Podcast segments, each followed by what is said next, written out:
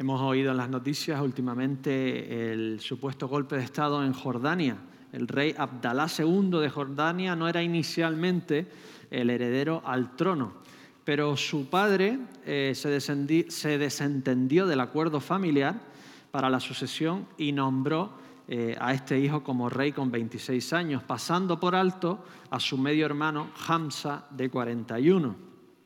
El menor adelantó al mayor y por lo que hemos leído en las noticias, eh, parece que ha habido un, golpe, un intento de golpe de Estado para recuperar el poder y Abdalá, medio hermano de Hamza, al final sangre de su misma sangre, se supone que lo tiene en arresto domiciliario.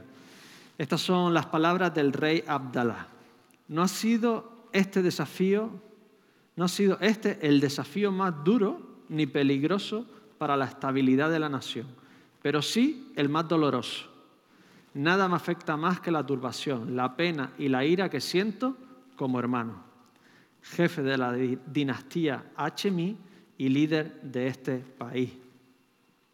Salvando las distancias generacionales de cientos y miles de años, María, la hermana mayor de Moisés, seguramente había cambiado los pañales de Moisés María había sido la que había seguido a Moisés en la cesta y había convencido nada más y nada menos que a la mismísima hija del faraón para que una hebrea, su propia madre, cuidase a este Moisés.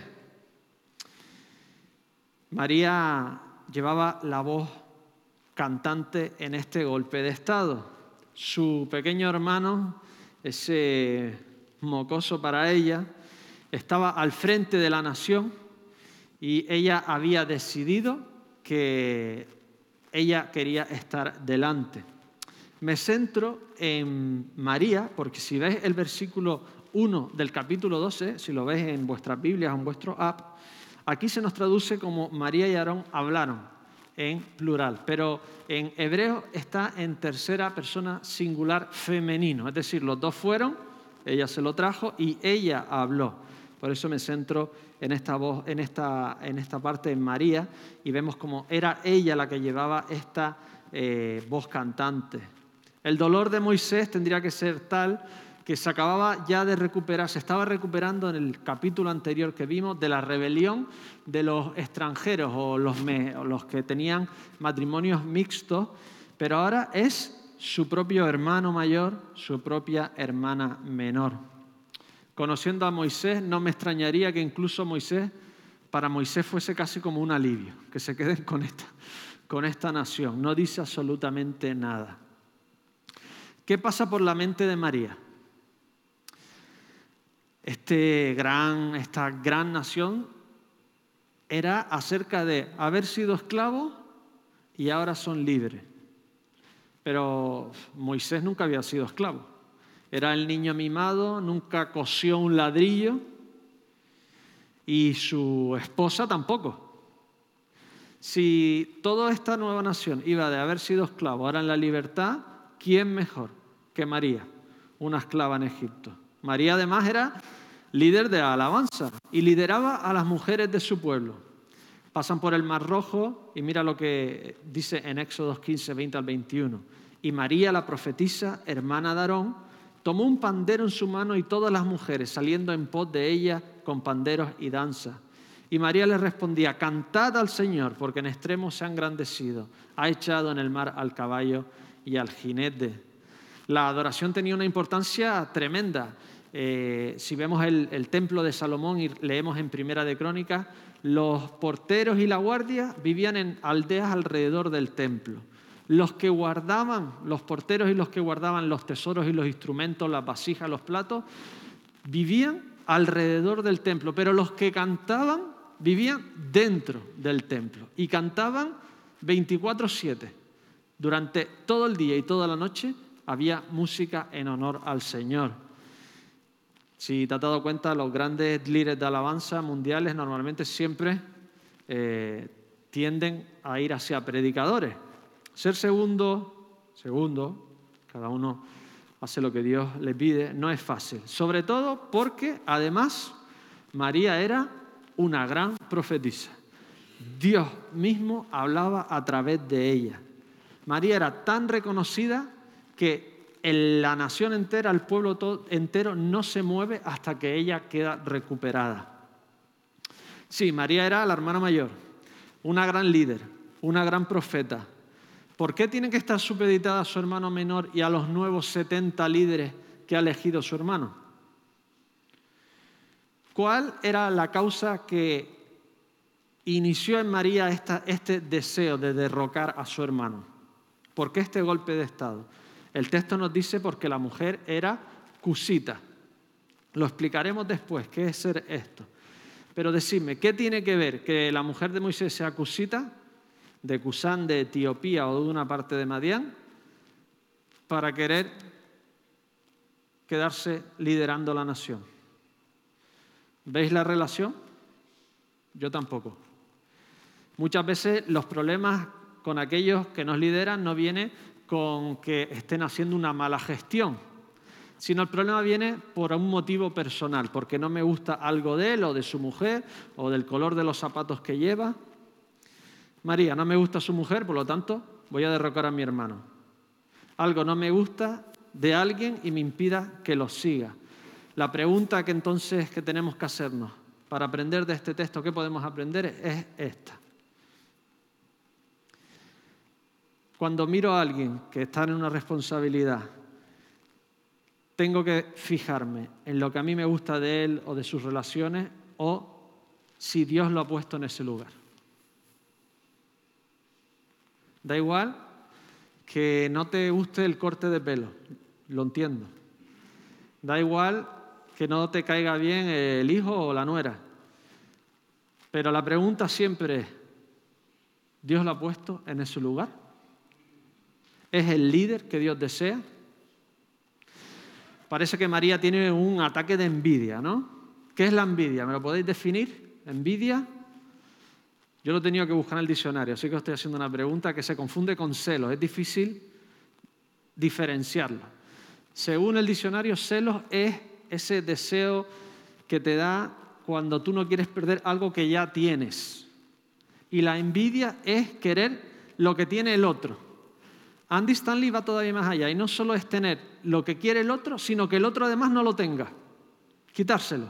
Y esto es lo que está haciendo María aquí. No solo quiere ser tener más importancia en el pueblo o, tener la misma posición como Moisés, quiere quedarse con la posición del otro. Ni celos ni envidia deben ser características de los hijos de Dios. La glorificación del otro y no la tuya es parte de la esencia divina, es la forma en que Dios es en su propia naturaleza. Tomar al otro como si fuese más, no, que lo es, sino como si fuese más, es la característica que nos enseña Cristo, que demanda de nosotros y que va en contra de todo lo que nos están enseñando desde pequeñito.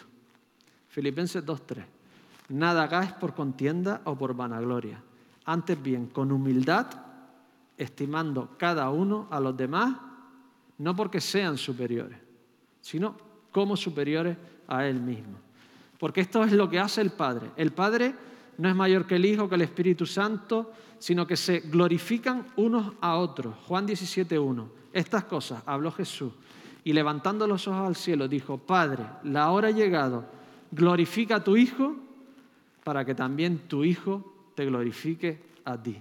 Esta relación de glorificarse al uno al otro viene innata en Dios mismo. Así que la actitud correcta de nosotros ante cualquier cosa que queramos, ante cualquier posición, cualquier servicio, cualquier cargo, cualquier cosa es, yo tendré lo que Dios quiera que tenga y estaré donde Dios quiera que esté, ni más ni menos.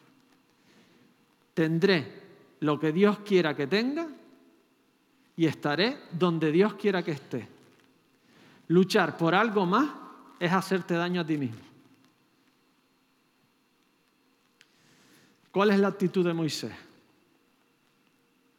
Ante la más dolorosa de las traiciones. El salmista lo decía de esta forma, porque no me afrentó un enemigo, lo cual habría soportado ni se alzó contra mí el que me aborrecía, porque me hubiera ocultado de él, sino tú, hombre, al parecer íntimo mío, mi guía y mi familiar. Su propia hermana, su propio hermano. Jesús lo dijo de otra forma. Dijo, el que me traiciona es el que mete la mano en el plato conmigo. ¿Qué hace Moisés? Nada. ¿Escuchó Moisés lo que estaba pasando? Sí, porque nos explica que Moisés era el hombre más manso y humilde sobre la tierra. ¿Para qué nos explica eso si no lo había escuchado? Escucha perfectamente esto y no hace nada. Aquí nos habla de humildad, de Moisés como el hombre más manso, más humilde sobre la tierra. Y esto me da gran tranquilidad. Todos queremos ser más humildes, ¿verdad? Y el hombre más humilde de la tierra hasta entonces había matado a un egipcio. Se negó a obedecer el plan de Dios a la primera. Metió a Aarón con calzador en la liberación de Egipto. No era la voluntad inicial de Dios. Rompe las tablas de la ley recién salidas del horno, escritas por el dedo de Dios. Llora como un bebé cuando piden carne. Golpea la roca cuando Dios le había dicho que le hablara. Qué consuelo, ¿no? Esto a mí me resulta un alivio tremendo. Porque el hombre más manso de la tierra era como tú y seguramente mejor que yo. Seguramente no seguro. Pero era alguien muy parecido a nosotros, ¿verdad? Podemos crecer en humildad sin llegar a una a saber que en esta tierra tener una visión irreal de lo que Dios espera de nosotros. Algunos dicen que el Pentateuco no fue escrito por Moisés por esta, por algunas otras cosas, pero por esta frase precisamente. Imagínate que yo llego hoy aquí y te digo, soy el hombre más, miradme a mí, soy el hombre más humilde de la tierra. Diciéndolo, estaría diciendo lo contrario, demostrando lo contrario de lo que estoy diciendo. Así que puede ser que el Pentateuco estuviese escrito por Moisés o dictado por Moisés, era muy típico, tú dictas, otro escribe, otro eh, eh, escribe en papiros, en lo que sea, y que hubiesen editores posteriores y no pasaría absolutamente nada. Eso era la costumbre de la época, es lo que hacemos hoy, los escritores van editando sus libros, etcétera, etcétera, y Dios habría inspirado las ediciones que llegaron a convertirse parte del canon. No pasaría absolutamente nada. Y era muy típico, pues, hacer estas ediciones. Pero si Moisés realmente era el más humilde, también no decirlo sería falta de humildad. Os lo explico. Y según el filósofo Paul Copan, humildad es esto. Si era difícil definir envidia, humildad todavía es más difícil, pero él lo define así. Tener un concepto realista de uno mismo, con tus virtudes y con tus defectos, ni más ni menos. Imaginaos que estás delante de Einstein, ¿no? Además de llevarle un peine, le dice, Einstein, qué listo eres, ¿no? Y él te dice, la verdad es que no soy tan listo. ¿Estás siendo humilde? Lo que quiere es que le dores la píldora, ¿no? Porque nos encontramos y él lo sabía que era una de las personas más inteligentes del mundo. Cuando Dios se alaba a sí mismo, está siendo totalmente humilde porque nos está expresando quién es exactamente. No alabarse a él mismo sería mentir. Sería este diciendo, no, no soy muy, la verdad es que no soy muy listo, soy un poquito tonto. No es de extrañar que Jesús dijera, Mateo 11, 29, llevad mi yugo sobre vosotros y aprended de mí, que soy manso y humilde de corazón Jesús lo podía decir y no decirlo sería mentirnos, sería falsear la verdad. Jesús habla humildemente de su humildad, de quién era, porque era exactamente de esa forma. Y nos llama a ser humildes como Él, es decir, a tener un concepto de nosotros realista. ¿Y cuál es la realidad de nuestras personas? Uno, que por un lado somos pecadores, tenemos maldad en nosotros. Tenemos bondad y tenemos mucha maldad, tenemos mucha miseria. No reconocer esto nos haría estar siempre en esta lucha de convencernos a nosotros mismos de que somos buena gente. Para eso nos comparamos a otros que son peores, siempre busco uno peor. porque en el fondo sé que estoy lleno de miseria, que estoy pensando cosas que no debería pensar, que no estoy llegando a donde tendría que llegar. Y nos pasamos toda la vida intentando convencernos de que en el fondo somos buena gente.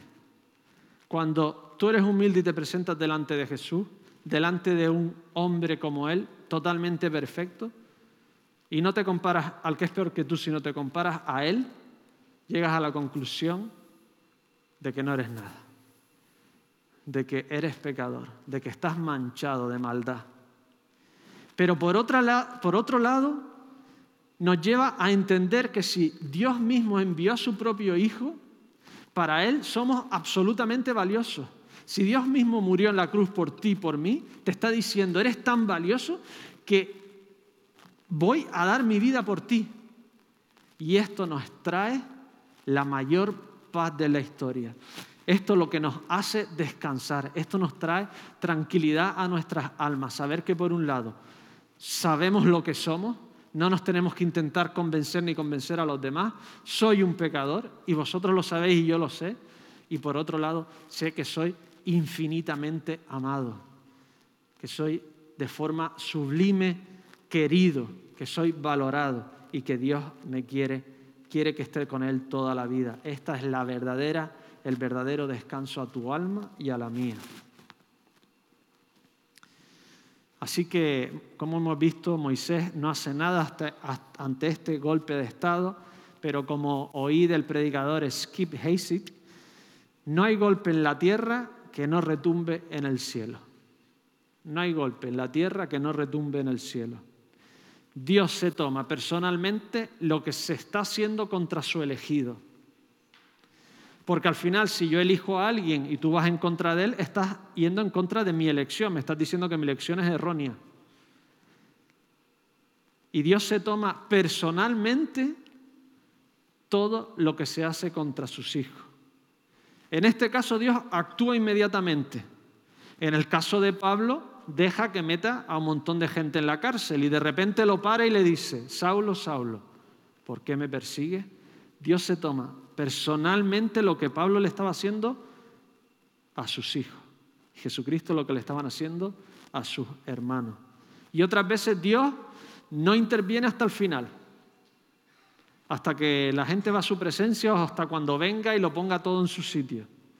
Pero tenemos que estar convencidos de que tenemos un Padre en los cielos al que le importamos, al que se toma personalmente todo lo que pasa en nuestras vidas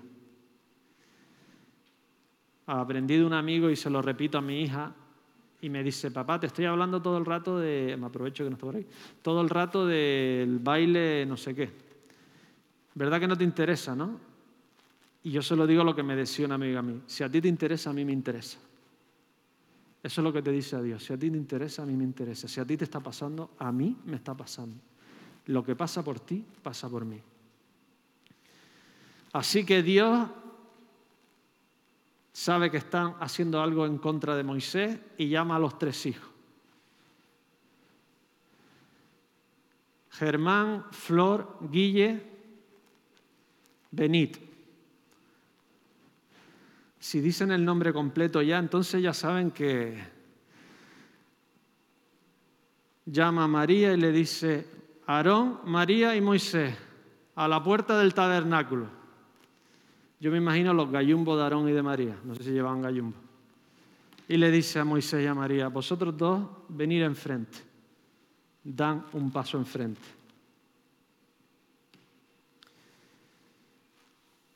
Vosotros sois profetas. A vosotros hablo en sueños y visiones. Sueño cuando estás dormido, visiones cuando estás despierto. Pero Moisés es único. Él es único. Con él me relaciono de una forma totalmente especial. Él lleva el peso de toda la nación. Con Él hablo boca a boca, cara a cara. Y Él verá mi forma, mi apariencia. ¿Por qué solo Moisés tenía esta relación? ¿Por qué no lo tenía María, Aarón, los otros profetas y los 70 otros ancianos que estaban liderando ahora con Moisés? La respuesta no lo da el texto. Dice porque Él es fiel en toda mi, en toda mi casa porque Él es realmente fiel. Sobre todo lo que le he pedido, Él ha sido fiel. Es maravilloso, por un lado, que Dios se fije en lo bueno. Moisés no dice, perdón, Dios no dice sobre Moisés, es un gran orador, porque tartamudeaba. No dice, es un gran músico, ya tenía María. No dice, es un gran líder delegando sus funciones, porque le costaba muchísimo. Tuvo que esperar a que viniera el suegro, tuvo que la gente rebelarse contra él para nombrar a 70, sino que destaca Dios su gran virtud, su fidelidad. Era un hombre fiel. Proverbios 26 dice, muchos hombres proclaman cada uno su propia, literalmente lo que dice es fidelidad. Se nos ha traducido, pero literal es fidelidad. Pero hombre fiel, literalmente, ¿quién lo hallará? ¿No te da esto cierto alivio? Que no tienes que estarte defendiendo de tus detractores continuamente, que no tienes que ser perfecto en todo lo que haces, que no tengo que ser el padre perfecto o el pastor perfecto o el trabajador perfecto, el ingeniero perfecto o el médico.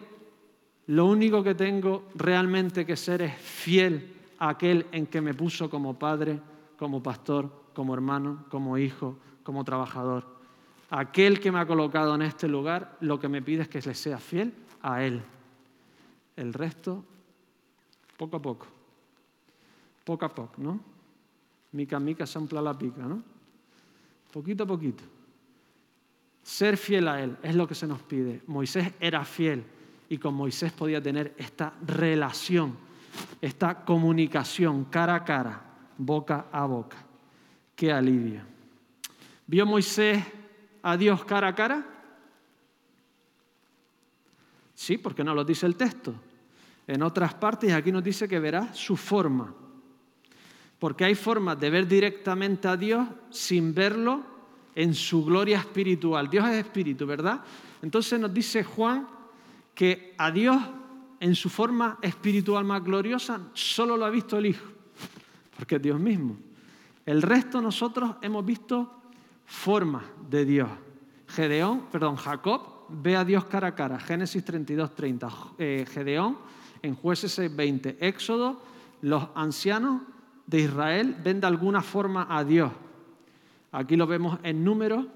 ¿Qué posibilidades hay? ¿Qué es lo que estaba viendo Moisés? Uno, algún tipo de personificación, opción uno. Opción dos, ver la forma de Dios como cuando vas a la tele a decir algo que no quieres que te vean, entonces ¿qué hacen? Distorsionan tu voz y ¿qué es lo que se te ve de ti? Te ponen unos focos ahí para que se te vea solo la sombra. Podrían haber visto una forma de Dios, la espalda de Dios, dice en Éxodos también. O tres, puede que, vamos a ver aquí una pequeña diapositiva, una pequeña foto. Esta es la forma de yo entenderlo. Año 33, 32, no sabemos exactamente, muere Jesús, es resucitado y asciende. Pero claro, asciende a la esfera atemporal de Dios. Dios no está supeditado por nuestra línea temporal. Entonces, al filtrarse en esta línea temporal, se puede colar en cualquier momento de la historia. Por eso puede que hayan visto teofanía, visto incluso a Dios cuando dicen vieron a Dios, podrían haber visto incluso al Dios resucitado. Pero vamos a dejarnos de especulaciones y volvamos a ver las formas de ver cara a cara a Dios.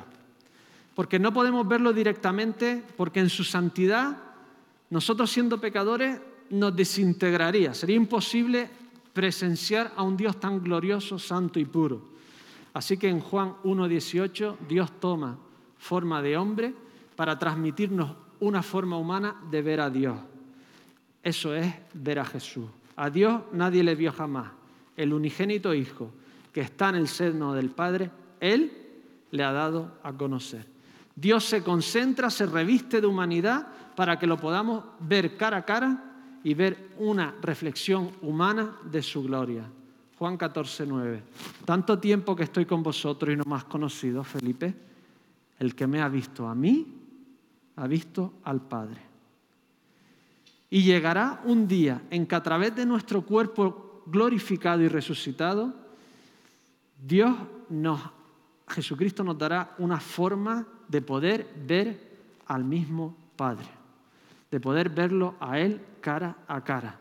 Nos purificará y nos transformará de tal forma que podremos ver cara a cara a Dios. Apocalipsis 22, de 2 al 4. En medio de la calle de la ciudad y a uno y al otro lado del río estaba el árbol de la vida que produce doce frutos, dando cada mes su fruto. Y las hojas del árbol eran para la sanidad de las naciones. Y no habrá más maldición. Y el trono de Dios y del Cordero estarán en ella. Y sus siervos le servirán y verán su rostro. Y su nombre estará en su frente.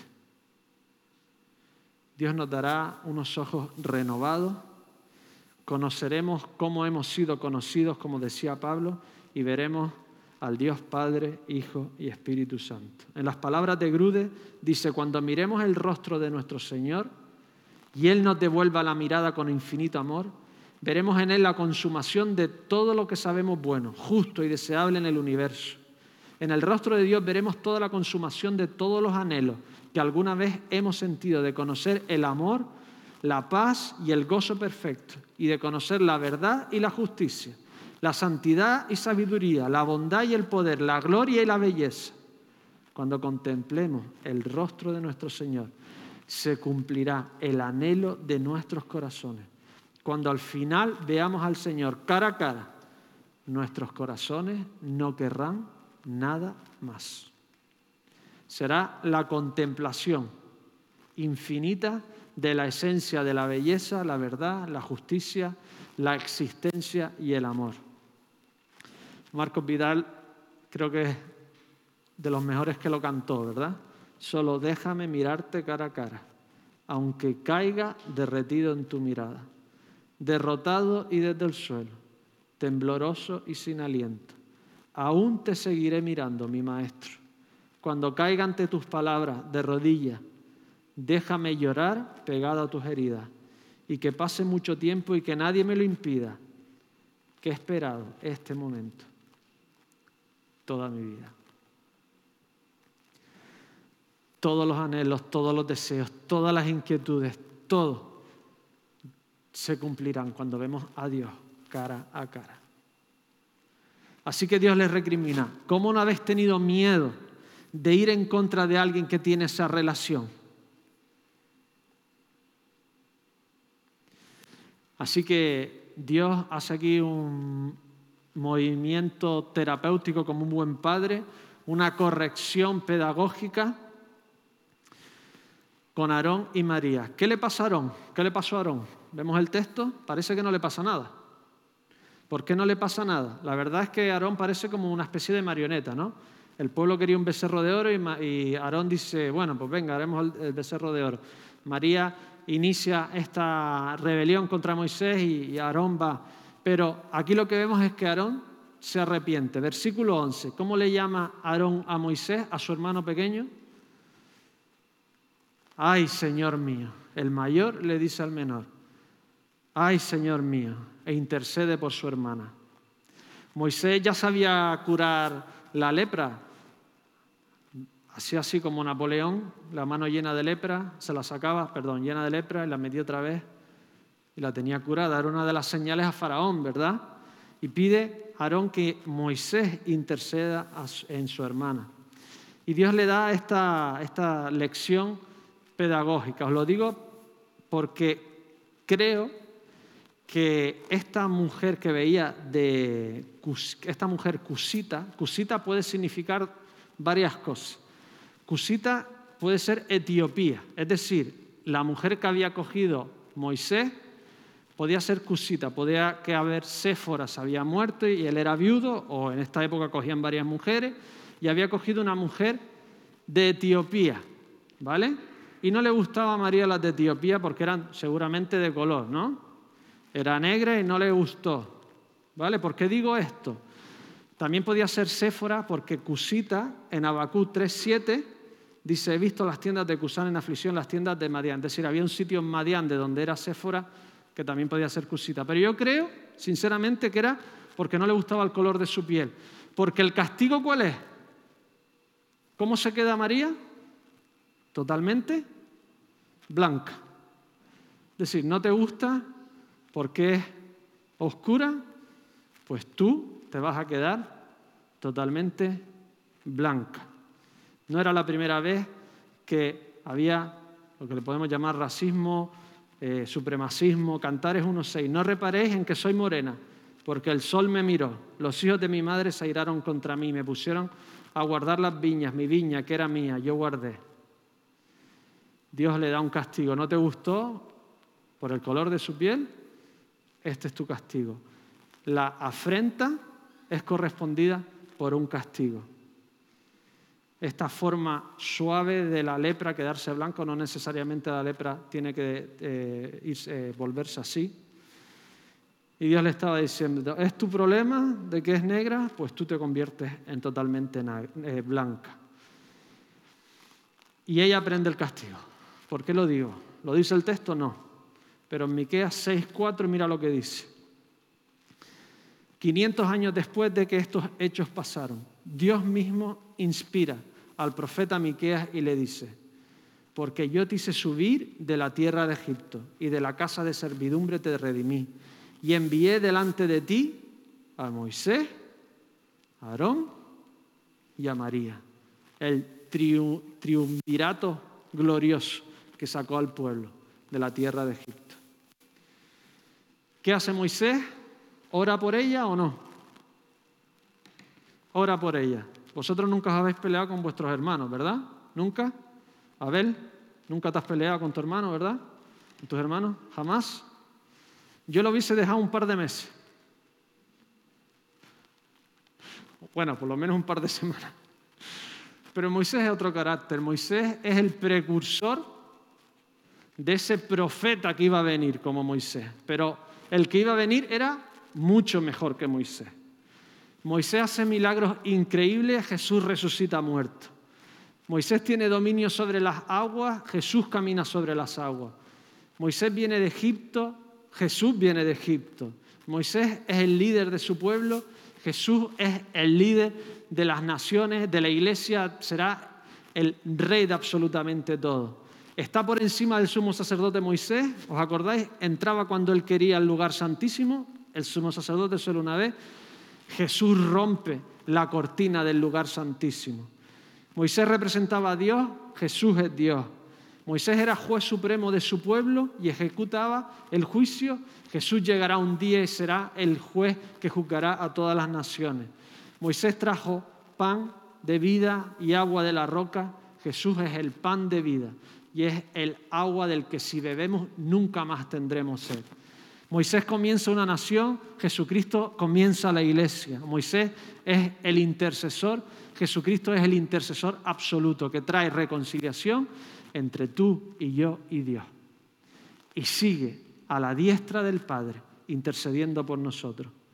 Jesús, Moisés era humilde, Jesús fue tan humilde que lo quisieron sacrificar y él no abre su boca. Angustiado él y afligido, no abrió su boca. Como cordero fue llevado al matadero y como oveja delante de sus trasquiladores. Enmudeció y no abrió su boca. Y gracias a que Jesús fue manso sobre la cruz hasta la muerte y no pidió que vinieran huestes de, de los ángeles, de los cielos y destruyesen a todos aquellos que lo estaban torturando. Gracias a que Él fue manso sobre la sobre la cruz nosotros podemos ser salvos hoy. ¿Y saben qué hizo el Padre? Nada. Pero tres días después lo reivindicó resucitándolo de los muertos y sentándolo a la diestra en los lugares celestiales. Efesios 1:20 sobre todo principado y autoridad y poder y señorío, y sobre todo nombre que se nombra, no solo en este siglo, sino también en el venidero. Y sometió todas las cosas bajo sus pies y lo dio por cabeza de, de todas las cosas a la iglesia, la cual es su cuerpo, la plenitud de aquel que todo lo llena en todo. Cristo se humilló para que nosotros fuésemos glorificados con Él. Sé manso humíllate ante Jesús y tu alma nunca jamás será humillada. Sé manso, sé humilde, Humíllate ante Jesús y tu alma nunca, jamás será humillada. Oremos.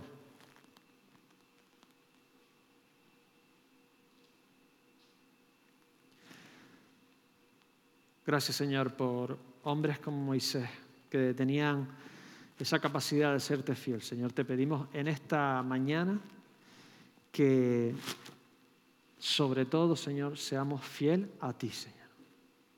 Te pedimos en esta mañana que sobre todas las cosas nos mantengamos fieles a tu Hijo, Señor. Que en todo lo que hacemos, que en todo lo que vivimos, seamos fieles a ti. Señor, danos fidelidad, ayúdanos a ahondar en esa fidelidad. Señor, te pido que si alguno en esta mañana no te conoce, tenga la grandeza como tú de humillarse ante tus pies y pedirte salvación, reconciliación y pedirte no la glorificación de este mundo, sino tu glorificación. Gracias Señor, porque en ti lo tenemos absolutamente todo. Te bendecimos en esta mañana, en el nombre del Señor Jesús. Amén. Vamos entonces a ponernos de pie, vamos a cantar este himno y le voy a pedir a Josep Rafael que nos despida con una oración también. ¿vale? Entonces,